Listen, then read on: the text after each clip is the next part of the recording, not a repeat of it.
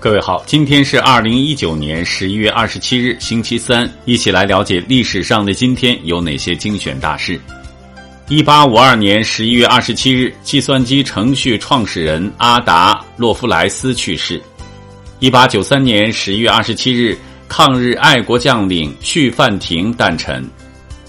一八九五年十一月二十七日，茶花女作者、法国著名作家小仲马逝世。一八九九年十一月二十七日，董其武将军诞辰。一九零二年十一月二十七日，新小说创刊。一九零七年十一月二十七日，割让刚果给比利时的条约签订。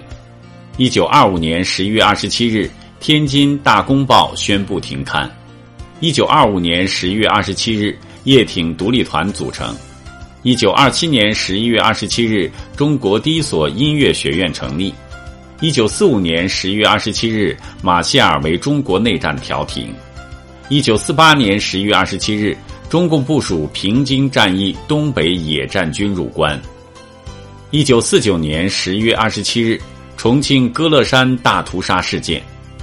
一九四九年十一月二十七日，席茂昭等被害于中美合作所。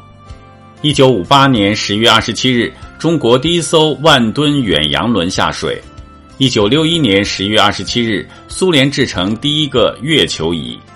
一九六二年十一月二十七日，波音七二七飞机试飞。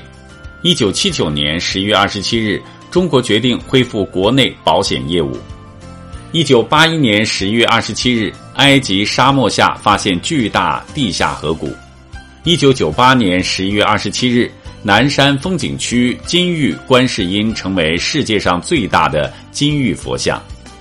二零零一年十一月二十七日，人类首次观测到太阳系外行星的大气。二零零一年十一月二十七日，中央经济工作会议在北京举行。二零零八年十一月二十七日，伊拉克议会通过驻伊美军的地位协议。